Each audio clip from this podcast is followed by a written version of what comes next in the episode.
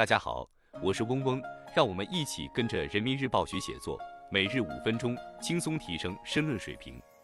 今天我们精读的题目是推动城乡融合、区域协调发展，来源于人民日报网二零二四年一月十日的评论员观察部分，作者是周珊珊。文章的主题是城乡融合发展。来，城乡融合发展是解决城乡发展不平衡、农村发展不充分问题的内在要求。补短板、强弱项的过程，也是激发潜能、释放活力的过程。加快建设高标准市场体系，促进商品和要素自由流动和高效配置，我们才能不断增强发展的平衡性、协调性，为推动高质量发展注入强劲动能。以下是文章全部内容。早年的浙江，以连接杭州离安清凉峰镇与温州苍南大余镇的清大县为界。山海分割的发展落差一度较大，久久为功，山海协作有力促进了城乡融合发展和区域互补发展。如今，浙江成为全国区域发展最均衡的省份之一。二零二二年，城乡居民可支配收入比缩小到一点九，地区居民收入最高最低倍差缩小到一点五八，农村居民人均可支配收入连续三十八年位居全国第一。在共同富裕的道路上，浙江的发展历程是新时代城乡协调发展的生动体现。习近平总书记强调，我们必须牢牢把握中国特色社会主义事业总体布局，正确处理发展中的重大关系，不断增强发展整体性。高质量发展是协调成为内生特点的发展。要深刻认识到，协调既是发展手段，又是发展目标，同时还是评价发展的标准和尺度。不久前举行的中央经济工作会议部署做好2024年经济工作的九项重点任务，推动城乡融合、区域协调发展是其中重要一项。协调发展注重的是解决发展不平衡问题，只有实现了城乡区域协调发展，国内大循环的空间才能更广阔，成色才能更足。这一重要部署为促进城乡融合发展、区域协调发展。向更高水平和更高质量迈进，指明了努力方向。推进城乡融合发展是中国内需潜能所在。我国发展最大的不平衡是城乡发展不平衡，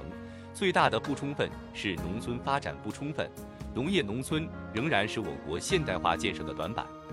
城乡融合发展是解决城乡发展不平衡、农村发展不充分问题的内在要求。补短板、强弱项的过程。也是激发潜能、释放活力的过程。不断提高乡村基础设施完备度、公共服务便利度、人居环境舒适度，让农村具备现代化生产生活条件，既是挑战，也充满机遇。二零二三年上半年，主要电商平台绿色智能家电下乡销售额同比增长百分之十二点七。二零二三年以来，广东、广西、海南。贵州、云南等五省份乡镇充电桩充电量同比大幅增长，把乡村建设摆在社会主义现代化建设的重要位置，统筹乡村基础设施和公共服务布局，加快城乡基础设施互联互通，推动人才、土地、资本等要素在城乡间双向流动，将为构建新发展格局、推动高质量发展拓展空间。下好全国一盘棋，协调发展是制胜要诀。当前，我国区域发展形势是好的，但区域经济发展分化态势明显，发展动力极化现象日益突出，部分区域发展面临较大困难，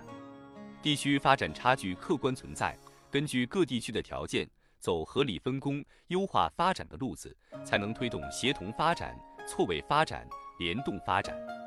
以 C 九幺九国产大飞机为例。总装在上海，约百分之十的零部件、百分之五十的铝材、百分之五十的复合材料结构件来自江苏；舱门、发动机隔热材料来自浙江，绘就长三角聚势而强的生动画卷。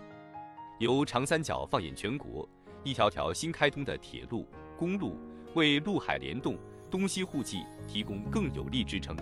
一个个增长极、动力源、发展带加速崛起。让要素流动更活跃，经济发展添动力。深入实施区域协调发展战略，坚决打破区域封锁和市场分割，加快建设高标准市场体系，促进商品和要素自由流动和高效配置，我们才能不断增强发展的平衡性、协调性，为推动高质量发展注入强劲动能。回顾二零二三年，中国经济发展平衡性持续增强。展望新的一年，尊重客观规律，发挥比较优势，推动城乡融合发展，促进区域协调发展，我们一定能释放更多发展活力与潜能。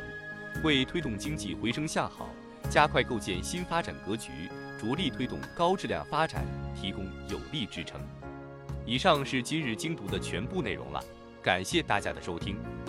今天我们的精读就到这里结束了，十分感谢大家的收听。本文因编辑发布有所删改，如需获取完整版高清内容，可添加嗡嗡获取。日拱一卒，功不唐捐。